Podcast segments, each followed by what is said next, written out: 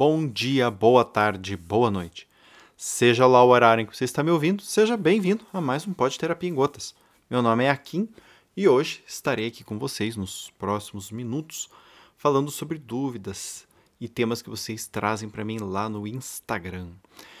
Uh, a pessoa sorteada dessa vez, porque tem bastante coisa que vocês me, me pedem, né? Então vou vendo os temas mais interessantes, né?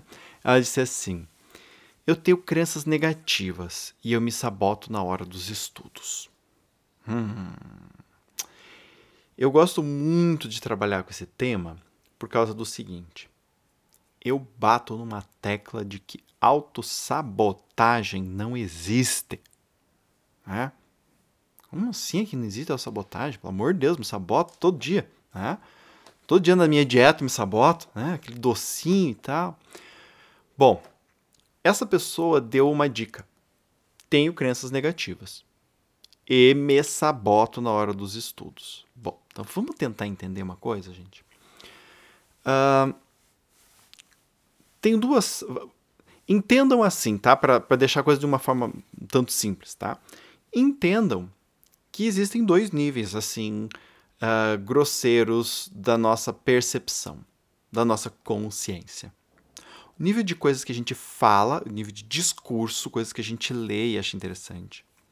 E também tem um nível mais automático, que é um nível que a gente não presta tanta atenção, mas é um nível que está rodando, como se fosse um programa é, de, de, de, de pano de fundo. Né? Então não é algo que você está vendo necessariamente, mas é algo que está acontecendo contigo. Né? Então, o que, que acontece? Entender isto é muito importante porque essa pessoa está dizendo assim: eu tenho crenças negativas. Então, vamos pegar essa parte da, da frase dela. Se eu tenho crenças negativas, e, e o problema dela é estudos, então vamos pensar que é provável que ela tenha crenças como: eu não sou bom o suficiente, eu não vou dar conta de estudar, uh, todo mundo vai passar menos eu, é, eu sou meio burro, meio burra. Vamos imaginar que ela tenha crenças, por exemplo, assim. Vamos imaginar que ela também tem algumas regras que dizem assim: se eu não, se eu não souber todo o conteúdo, eu vou reprovar. Se eu não estudar, sei lá, um monte, eu não vou conseguir. Ou seja, crenças assim um tanto rígidas em relação à questão de estudar e de ter resultados.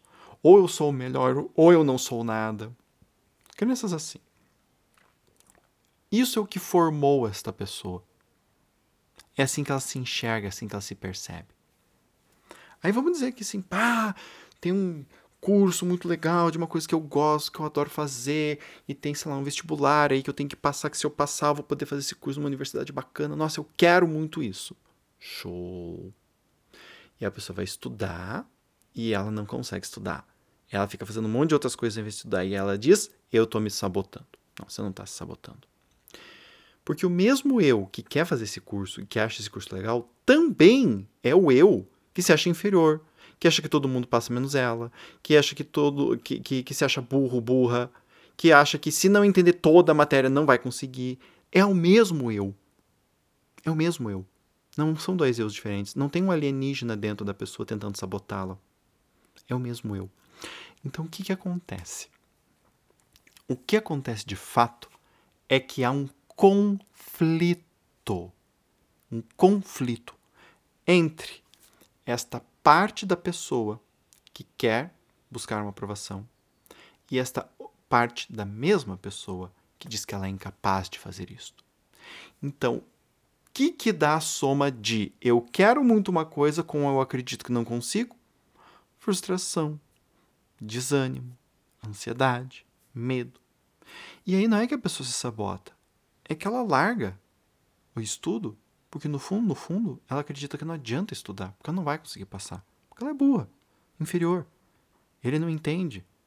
Ou ele entende tudo, ou ele não vai conseguir. Então, assim, pô, tô tendo dificuldade com essa matéria. Bom, se eu não conseguir estudar essa matéria, eu não vou conseguir passar. Então, do que, que adianta continuar aqui? Né? Então, é muito importante de entender que não tem uma sabotagem. Tem sim uma soma de duas coisas contraditórias: o desejo de passar com a crença de que você não vai conseguir fazer isto. Uh! Estão entendendo? Espero que esteja ficando claro. Não é autossabotagem. É que a pessoa realmente acredita que ela é incapaz. E aí, quando ela vai para a tarefa, como é que ela vai se motivar? Acreditando no fundo, no fundo, que ela é incapaz. Ai, que, mas ela vê que o negócio vai ser bom para ela. Ok, legal. E que ela é incapaz de ter coisas boas para si, porque ela é incompetente. Ela acredita nessas duas coisas. Adivinha qual tem mais força psíquica? É a primeira. Ou seja, a ideia de que eu não sou capaz, de que eu não sou competente, é muito mais forte. Por quê? Porque foi formada antes, em um momento da vida da pessoa, que de alguma maneira, tá? Nem que seja uma maneira torta, foi funcional e garantiu a ela o sentimento de sobrevivência. Essa é uma característica inata das crenças. Crença nenhuma fica na pessoa se ela não teve em algum momento um valor de sobrevivência. Se, é, se acreditar em algo é, só é útil. Por que, que nós temos crenças? Né? A crença é uma generalização que nos ajuda a organizar o modelo de mundo para a gente conseguir viver dentro dele. Mesmo uma crença como esta. Por isso que eu não gosto de chamar as crenças de negativa.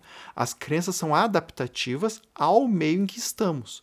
Se o meio é meio torto, eu vou ter que criar crenças tortas para conseguir me adaptar a este meio. O problema é que neste momento da minha vida, quando eu estou me formando essas crenças, elas são muito importantes porque elas garantem minha sobrevivência. Se eu abrir mão delas, eu também estou colocando em risco a minha vida. Então é por isso que a pessoa não abre mão e fica com essa crença dentro dela. Anos mais tarde, esta crença se torna disfuncional, que é o caso.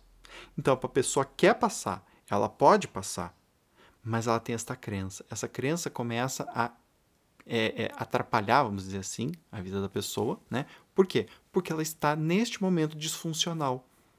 Ou seja, ela é uma crença que diz que a pessoa é incapaz de atingir algo, mas no fundo, no fundo, a pessoa é capaz. Se ela conseguir estudar, se ela for esperta o suficiente, ela vai passar.